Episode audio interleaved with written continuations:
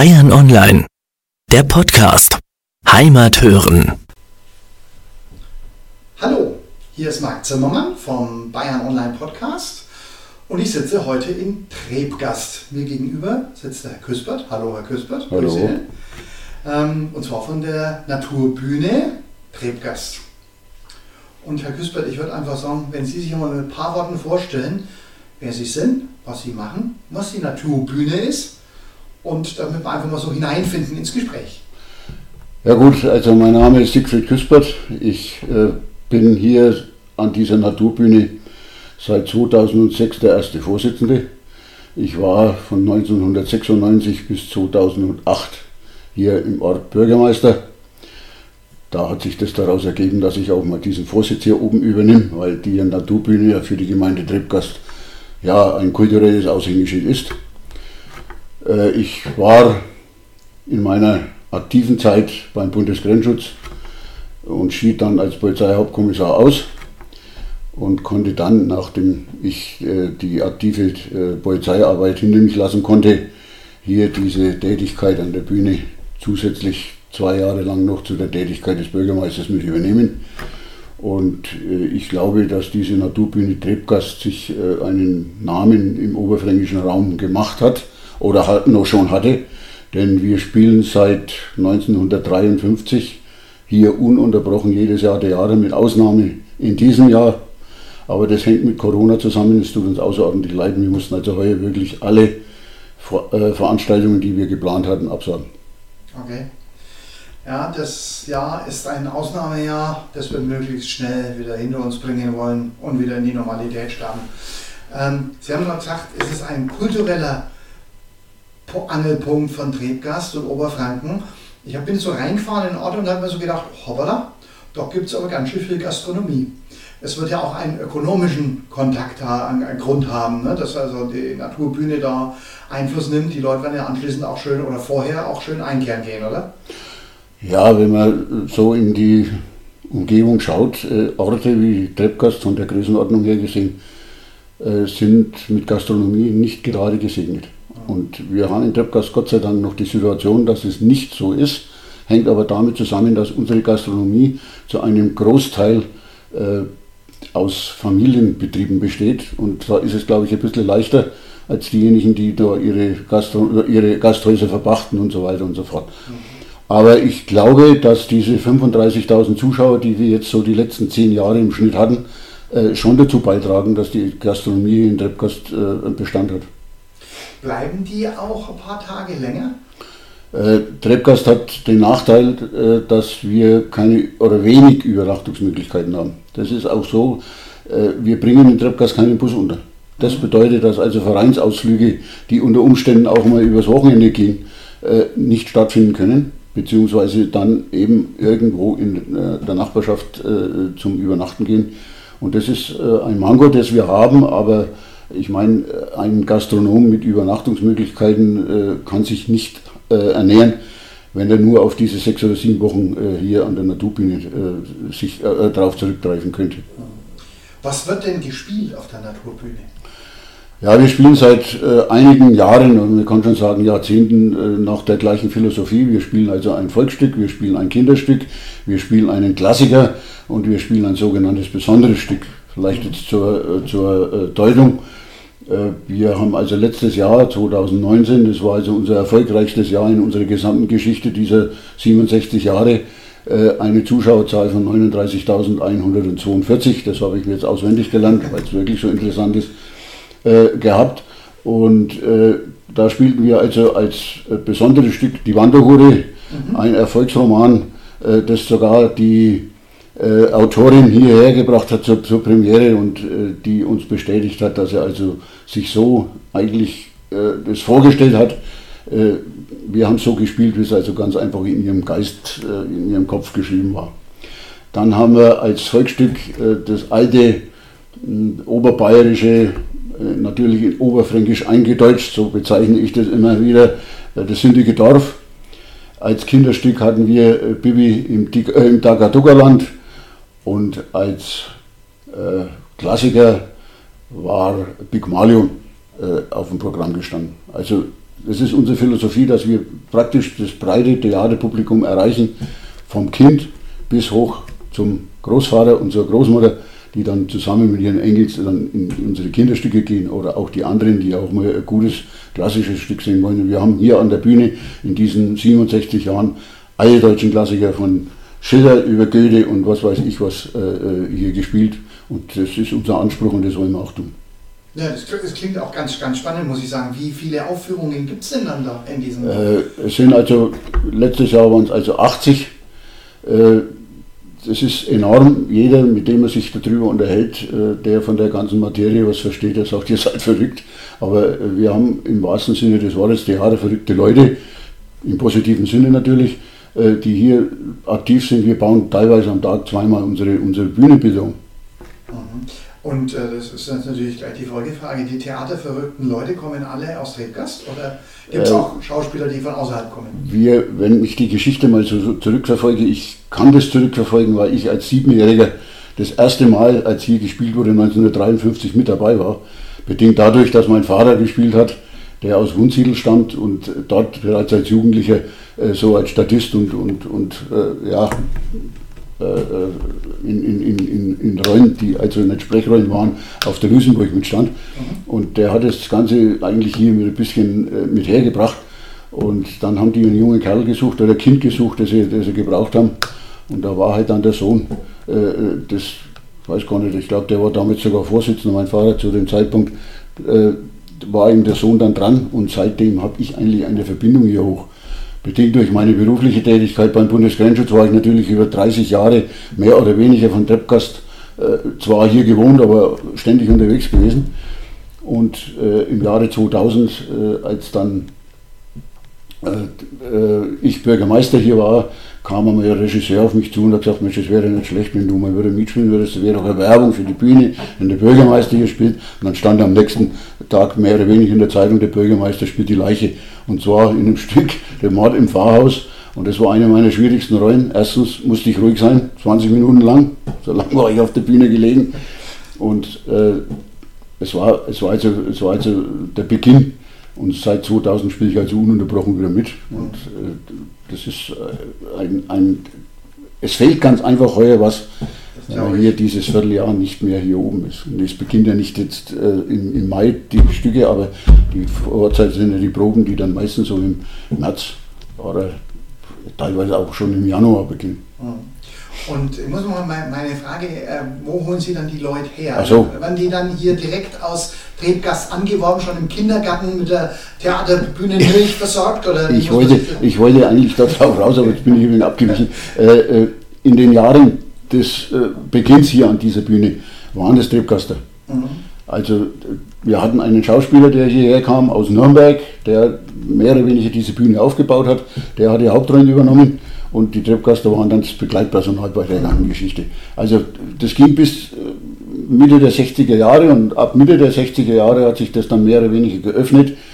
Äh, dann kamen also Leute speziell aus Bayreuth zu uns, weil eine Regisseurin aus Bayreuth kam, die dann natürlich Leute mitgebracht hat. Und so hat sich das also jetzt entwickelt und inzwischen ist es so, dass wir also aus den Städten Bayreuth, Kulmbach und dem südlichen Landkreis Hof äh, Leute haben, die hier Theater spielen, aber immer noch im Amateurbereich. Wir haben also keine Profis außer den äh, Regisseuren. Mhm. Und was hat so, so, eine Produktion? Ich meine, macht dann ein Regisseur alle Stücke in dem Jahr oder für jedes Stück ein Regisseur? Äh, wir haben also jetzt, wir haben also jetzt, sagen wir mal, die letzten zehn Jahre kann man sagen, oder ja, in etwa zehn Jahre, äh, haben wir also für jedes Stück einen, einen äh, extra Regisseur. Äh, die kommen teilweise aus ganz Deutschland, äh, denn der Job oder der Beruf des Schauspielers und des Regisseurs, das ist ein Knochenjob, das muss man ganz einfach so sehen. Und Sie wissen ja selber, äh, es gibt viele Schauspieler in Deutschland und die wenigsten sind diejenigen, die viel Geld damit verdienen. Also die müssen schon schauen, wo sie bleiben. Und deshalb, wie gesagt, äh, wir haben zum Beispiel eine Frau, die ist aus Wien, die ist momentan in Hof am Theater, dann äh, war mal eine aus Osnabrück da, das war eine, äh, einer aus, aus dem Westen, aus, aus der Nähe von Dortmund oder Essen da. Also einen tschechischen Regisseur haben wir, der zwar sich auch hier in Deutschland niedergelassen hat, aber es ist, es ist bunt gemischt und das ist schön. Ja, und ähm, wie lang ist dann da der Vorlauf, sag ich mal? Ja, wir beginnen, also es kommt darauf an, ich meine, die Regisseure sind ja nicht nur hier an dieser Bühne, mhm. das ist, kommt darauf an, wie die zeitlich das Ganze unterbringen. Das kann also beginnen im Januar äh, mit den Proben, ist aber nicht so, dass jetzt dann, dann jede, jeden Tag Probe ist. Das ist also nicht so, sondern das wird schon aufgeteilt, das ist also unproblematisch. Das ist auch immer äh, ja, so die Hemmschwelle der Leute gewesen, die die von vornherein gesagt haben, wenn nach Treppgast, wenn man geht, da ist man ja ein halbes Jahr lang auf der Bühne und so weiter. Das stimmt eigentlich nicht. Äh, aber wenn man begonnen hat, dann warten wir natürlich schon, dass durchgezogen wird und dass die Leute dabei bleiben. Und wenn ich mir so überlege, unser Ensemble ist momentan zwischen 60 und 80 Leuten.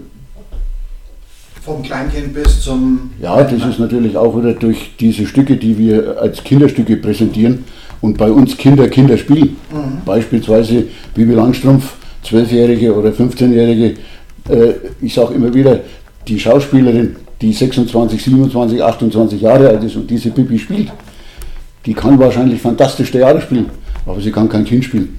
Und das ist das große Problem und damit äh, erreichen wir natürlich wirklich äh, auch wieder die Kindergärten.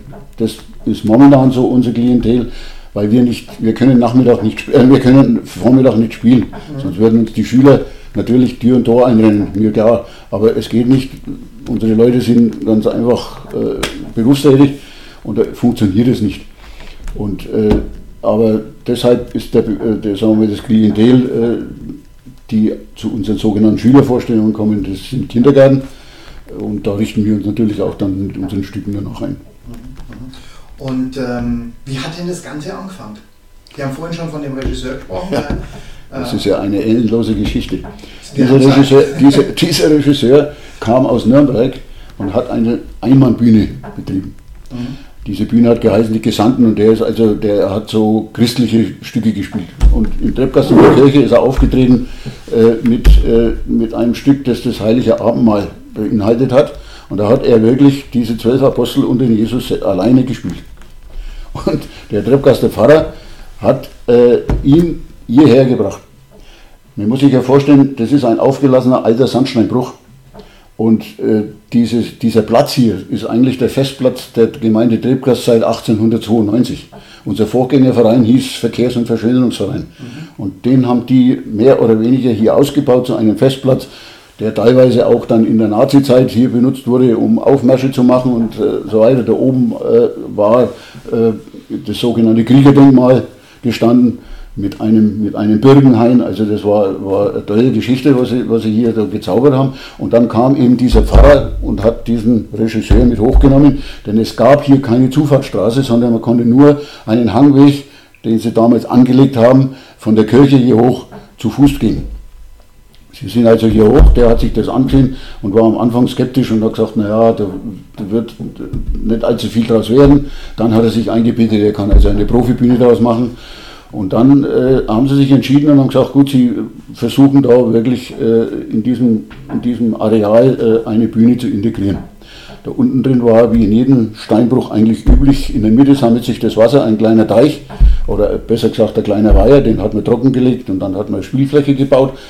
Und dann kam er also plötzlich, äh, hat man gemerkt, Mensch, verdammt nochmal, wir haben hier eine fantastische Akustik weil der Raum dahinter ist diese riesen Sandsteinwand und der Raum davor war dann der Zuschauerraum.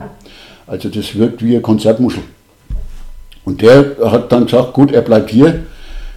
Das, äh, das ist, kann man sich heute überhaupt nicht mehr vorstellen. Der Mann hatte kein Quartier, der hatte nichts. Der hat es hier von Leuten dann, äh, in, in unserem Archiv sind noch die alten Unterlagen zu sehen, wer ihn beherbergt hat. Der hat bei einem geschlafen, bei einer Familie geschlafen, bei der nächsten Familie hat er Mittag gegessen und so ist der zwei, drei Jahre lang durch, durchgeführt worden, mehr oder weniger in Treppgast und hat es dann mit dem Treppgast dann aufgebaut, weil nämlich hier bereits nach dem Kriege durften sich ja keine Vereine mehr organisieren. Mhm. Aber das Rote Kreuz durfte sich organisieren. Und mein Vater war im Roten Kreuz und die haben eine Spielgemeinschaft oder, oder eine Schauspieltruppe gemacht. Und die haben äh, auch schon hier, bevor der Schauspieler da war, haben die schon so äh, ja, äh, bayerische Stücke gespielt. Ne? Äh, die, die Holzfällerleni und, und was weiß ich, wie die also kreisen haben. Und aus dieser Gruppe heraus hat der natürlich dann seine, seine Leute geholt. Also es waren dann schon eigentlich theatererfahrene Amateure. Und dann haben sie, haben sie begonnen mit Genoveva und dann kam und dann kam der Jedermann und dann kam der Wilhelm Dell und dann, und dann ging das halt so, so Götz von Berlichen, der hat alle deutschen Klassiker hat er durchgespielt, er die Hauptrolle und die Treppgaster waren dann da mitgemacht. Und äh, das ist ja, ich sage jetzt mal, eine Sommergeschichte. Ja. Und ähm, merken Sie dann, wenn das, das Festspielgäste aus Bayreuth auch hier äh, herkommen oder ist es eher so für die Leute aus der Region? Äh, wir, haben also, wir haben also jetzt einmal eine, eine, Auflistung gemacht, also zumindest versucht. Es ist ja schwierig, äh, hier festzustellen, wo kommen die Leute alle her. Mhm. Äh, allerdings durch den Vorverkauf, den wir haben und, und äh, übers Internet, die, die, die Verkaufsgeschichten, da kann man dann schon feststellen, wo, wo sie erreichen. Und äh, wie gesagt, es war Bayreuth, Landkreis Bayreuth, Stadt Bayreuth, äh, Kulmbach, das sind nochmal so die Haupteinzugsgebiete. Und jetzt inzwischen hängt damit zusammen, dass wir also einen, einer unserer Hauptsponsoren ist also die Firma Dechand aus Weißmain. Mhm. Und diese Firma Dechand, äh, Dechand äh, kauft im Jahr zwei, drei Vorstellungen und gibt die Karten an ihre, an ihre äh, Geschäftspartner und ihre Mitarbeiter und so weiter und so fort. Und jetzt konzentriert sich auch sehr, sehr viel in den Lichtenfetzer Raum, mhm. bedingt durch diese, durch diese Maßnahme. Aber wir sollten es nicht glauben, aber das ist tatsächlich so. Äh, wir hatten auch schon Gäste aus, aus, aus England. Ähm, in wie vielen Stücken haben Sie denn mitgespielt bis jetzt? Ach, ich glaube, das sind 20. 20? 20 Stücke, ja. Und generell, wenn Sie so die gesamte Zeit, wo Sie jetzt äh, den Blick auf die Naturbühne haben, ähm, was war denn jetzt nicht nur von den Stücken, wo Sie mitgespielt haben, sondern von allen Stücken Ihr Lieblingsstück? Ja, das werde ich immer wieder gefragt. Ich habe zwei Lieblingsstücke. Und warum habe ich die Lieblingsstücke? Weil ich da drin die Hauptrollen spielen durfte. Das ist einmal der brave Soldat Schweg und das zweite war äh, in Don Camillo und Pepone, den Bürgermeister Pepone, was mir an und für sich äh, nicht einmal schwer gefallen ist, muss ich ganz ehrlich sagen, weil ich das von früher gekannt habe. Das waren die zwei, die zwei Sachen, aber es gibt im Prinzip keine, keine großen Lieblingsrollen. Und es ist, es ist halt, jede Rolle hat seine Eigenart und es macht ihm ganz einfach unwahrscheinlich Spaß. Und gibt es ein Stück, wo Sie sagen, da, äh, das ist also ganz besonders irgendwie aufgefallen? Dadurch, dass es unglaublich viele Leute besucht haben. Ja, das, war, das war jetzt zum Beispiel, äh, wie vorhin schon angesprochen, diese Wanderhure. Das war also, das war also wirklich, das war der absolute Wahnsinn. Wir haben eine, eine 23-jährige Hauptdarstellerin gehabt, die diese Wanderhure gespielt hat. Das war, das war einmalig wirklich. Und da, wenn man sieht, geben wir immer noch jetzt die Haare hoch. Okay. Das war, das war also echt. Bitte? Wie viele Vorstellungen gab es davon? 16. 16. Ja. Also muss ich ganz ehrlich sagen, das war, das war, wobei man natürlich auch noch eins sagen muss, wir haben es äh, im äh, Lutherjahr, das war 2017 glaube ich, ne, äh, haben wir uns extra ein Stück schreiben lassen, äh, Luther, äh, der Rebell seiner Zeit. Mhm.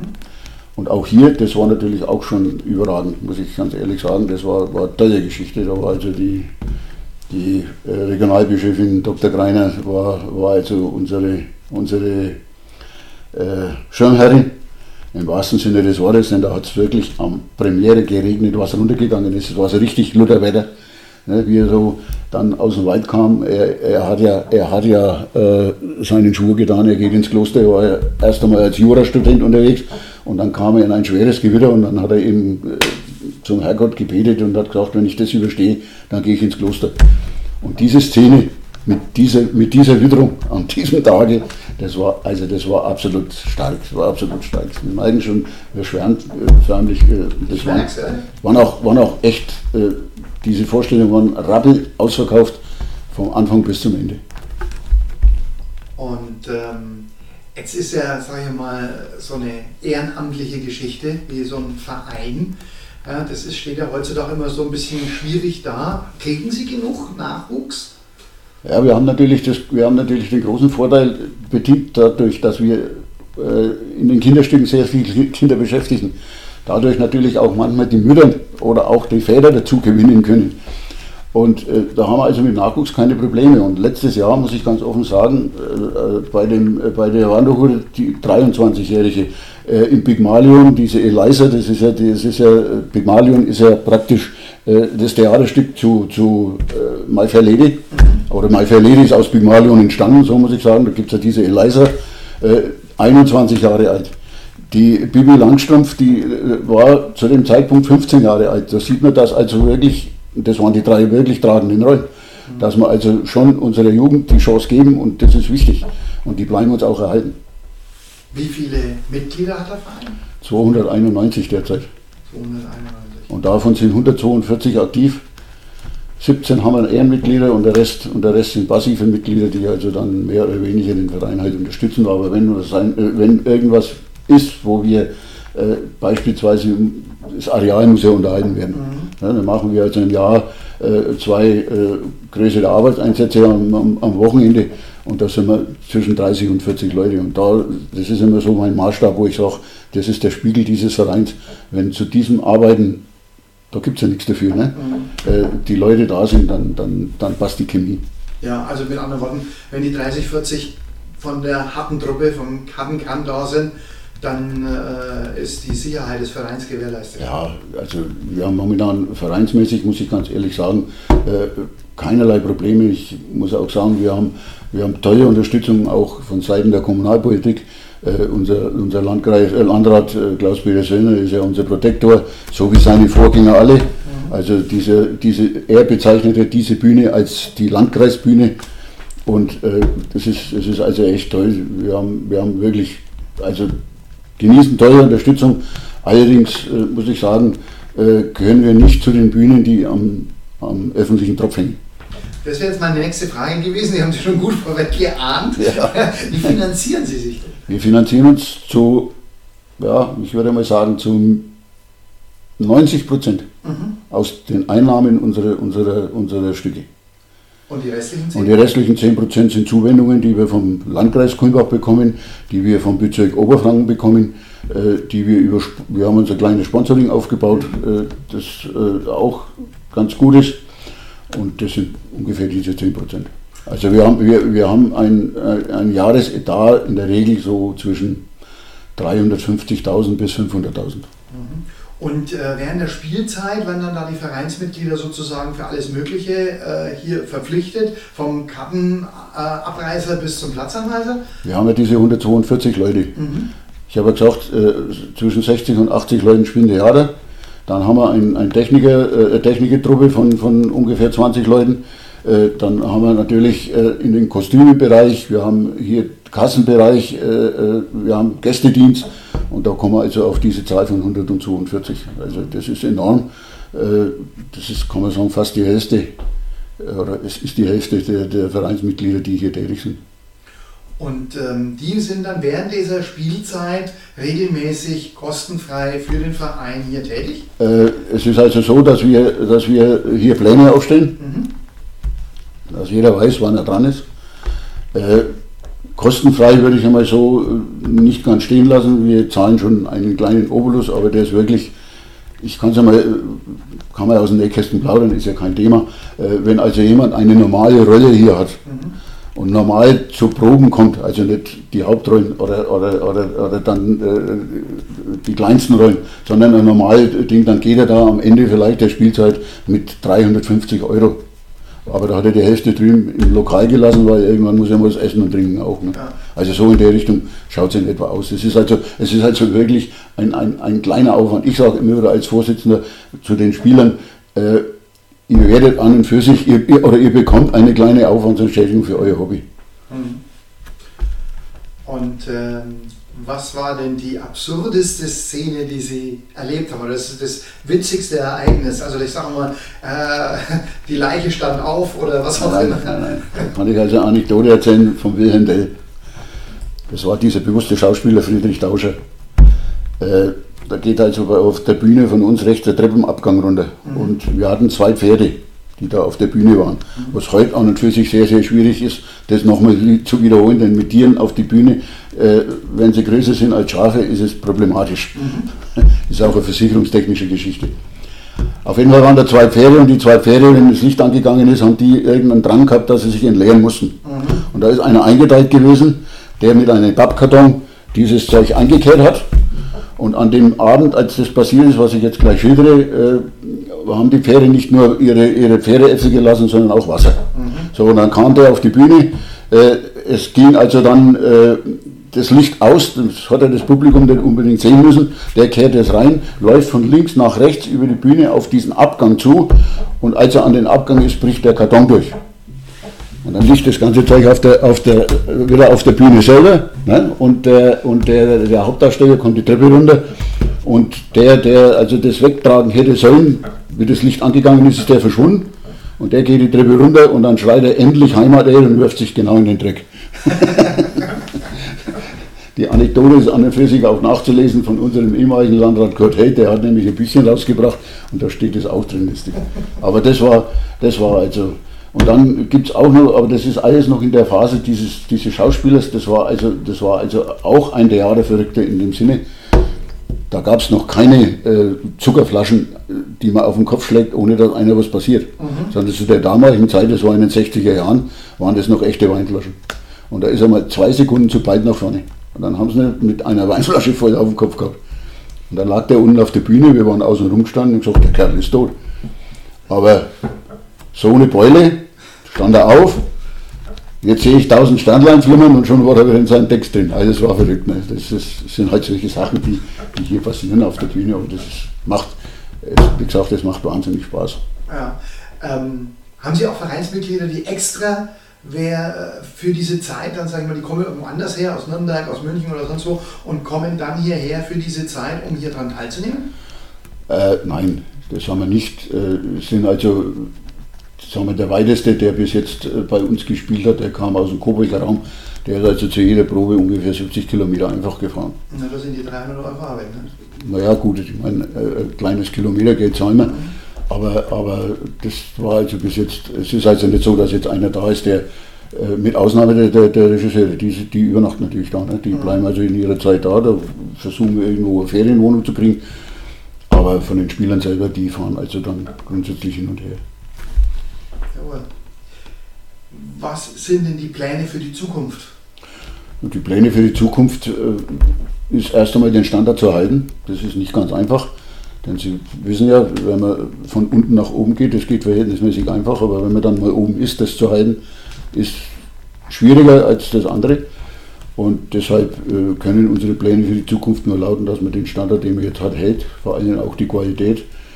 Und das gehe ich einmal davon aus, dass das, dass das auch so weitergeht, weil wir haben ein gewisses Alleinstellungsmerkmal. Äh, unsere nächste Konkurrenz kann man gar nicht sagen, weil das kann man nicht vergleichen. Das wäre zum Beispiel die Luisenbrück. Das ist eine ganz andere, das ist eine ganz andere Welt. Das ist eine Profibühne, die, die, gehört, die gehört der Stadt und so weiter. Aber sowas wie hier ist eigentlich in dem Raum äh, einmalig und das ist eben dieses Alleinstellungsmerkmal, das wir hier haben und das wir ja auch nutzen können und wollen. Wie viele Leute gehen eigentlich rein? 549. 549. Und was und passiert, wenn es regnet? Ist überdacht. Ist überdacht? Ja, ja. Ja. Decken ausgegeben und Glühwein und dann geht es weiter. Unter Umständen, das, wir haben das schon des Öfteren erlebt, dass also wirklich da drunten Temperaturen von 10, 12 Grad herrschen oder vielleicht noch, noch kälter. Aber die kommen teilweise, äh, wenn man sie dann anlaufen sieht hier, dann meinen wir, die gehen in Skiurlaub. Ne, wenn, sie, wenn sie entsprechend ausgestattet sind und die, die also wirklich jetzt äh, unsere Stammgäste, die wissen genau, was los ist, die haben dann ihr Zeug alles dabei. Das ist, das ist also unproblematisch. Und derjenige, der bei uns Theater spielt, der weiß, auf was er sich einlässt. Also das, ich sage immer wieder, das ist wie beim Fußballspiel. Wenn man mal so richtig dreckig und tropfnass ist, dann ist es wurscht. Dann haut man sich rein. Und das ist da genau das Gleiche. Jawohl. Und ähm, weil Sie gerade sagen, Stammgäste, ähm, haben Sie auch so Stammkartenkontingent oder, oder VIP-Kartenkontingent oder irgend sowas? Naja, VIP-Karten haben wir weniger, sondern wir, wir, wir äh, haben einen, einen, Personenkreis, den wir also ganz einfach zu den Premieren einladen. Mhm. Und ich glaube, da sind wir auch, äh, äh, haben wir auch ein Alleinstellungsmerkmal, denn wir haben ja vier Premieren. Weil wir vier Stücke haben. Ne? Ja. Und wir laden die also generell zu den vier Premieren ein und das wird auch gerne in Kauf genommen, muss ich also ganz ehrlich sagen. Und äh, das hat natürlich auch für die Bühne seinen Vorteil. Ja. So. Und welches Stück fehlt Ihnen für die Zukunft noch? Welches würden Sie gerne auf dieser Bühne noch mal sehen? Also ich persönlich würde gerne noch mal den Wilhelm Tell sehen. Mhm. Bloß das mit dem Wilhelm Tell wird wahrscheinlich nicht funktionieren, weil da bräuchte man 35, allein 35 Männer. Und Männer ist unheimlich schwierig. Aber das ist kein, äh, kein Problem unserer Bühne, sondern das ist ein Problem allgemein. Ich weiß nicht, warum sich Männer nicht so darstellen wollen. Ganz schwierig. Also wir haben jedes Jahr äh, im Männerbereich äh, schon Probleme, meistens bis zum Schluss, bis wir dann alle Rollen besetzt haben. Hat natürlich einen Nachteil, diese großen Klassiker zu Schillers Zeiten und so weiter und so fort. Shakespeare, da durften Frauen keine Theater spielen. Da haben Männer Frauenrollen gespielt. Ne? Und deshalb ist es halt so, dass da sehr, sehr viele Männerrollen drin sind und da haben wir natürlich unsere Schwierigkeiten. Jetzt ist es umgekehrt, jetzt spielen Frauen Männerrollen. Ja, das ist ja eigentlich ein ganz gutes Schlusswort. Dann äh, bedanke ich mich recht herzlich für das Gespräch. Ja. Und ähm, ja, wir werden das verfolgen nächstes Jahr. Ich drücke die Daumen, dass das nächstes Jahr Ja, das genauso gut ähm, weiterläuft, wie es letztes Jahr aufgehört hat. Und, aber Ja. man kann davon ausgehen, glaube ich, also der Tourismus hier in Deutschland, sogar Bayern, der wird sich verstärken. Die Leute Also- bleiben mehr im eigenen Land, oder? Ich bin, ich bin äh, nicht so optimistisch. Ich habe Bedenken, dass wir nächstes Jahr zwar vielleicht spielen können, aber natürlich dann mit den entsprechenden Abständen, die da drin sind. Und wenn ich mir das so anschaue und durch den Kopf gehen lasse, dann werden wir halt nicht mehr 549 reinbringen, sondern bloß noch 200. Aber es kann gespielt werden, das hoffe ich. Weil noch ein Jahr ohne werden wir nicht überstehen. Also finanziell. Denn es sind trotzdem so ca. 50.000 bis 60.000 Euro Fixkosten im Jahr, die man hat. Und die müssen ja irgendwo müssen ja die eingebracht werden. Und irgendwann werden unsere Zuschussgeber natürlich, wenn es äh, heißt, wir spielen nicht mehr, äh, sagen, ja, warum dann eigentlich? Ne? Das ist nicht einfach. Also ich hoffe schwer, dass das nächstes Jahr dann, wenn, dann wenigstens in einer abgeschreckten Form stattfinden könnte. Ich drücke die Daumen ganz, ganz fest, weil das ist eine tolle Geschichte, die Sie haben. Ja, ja glaube ich auch. Danke. Gerne.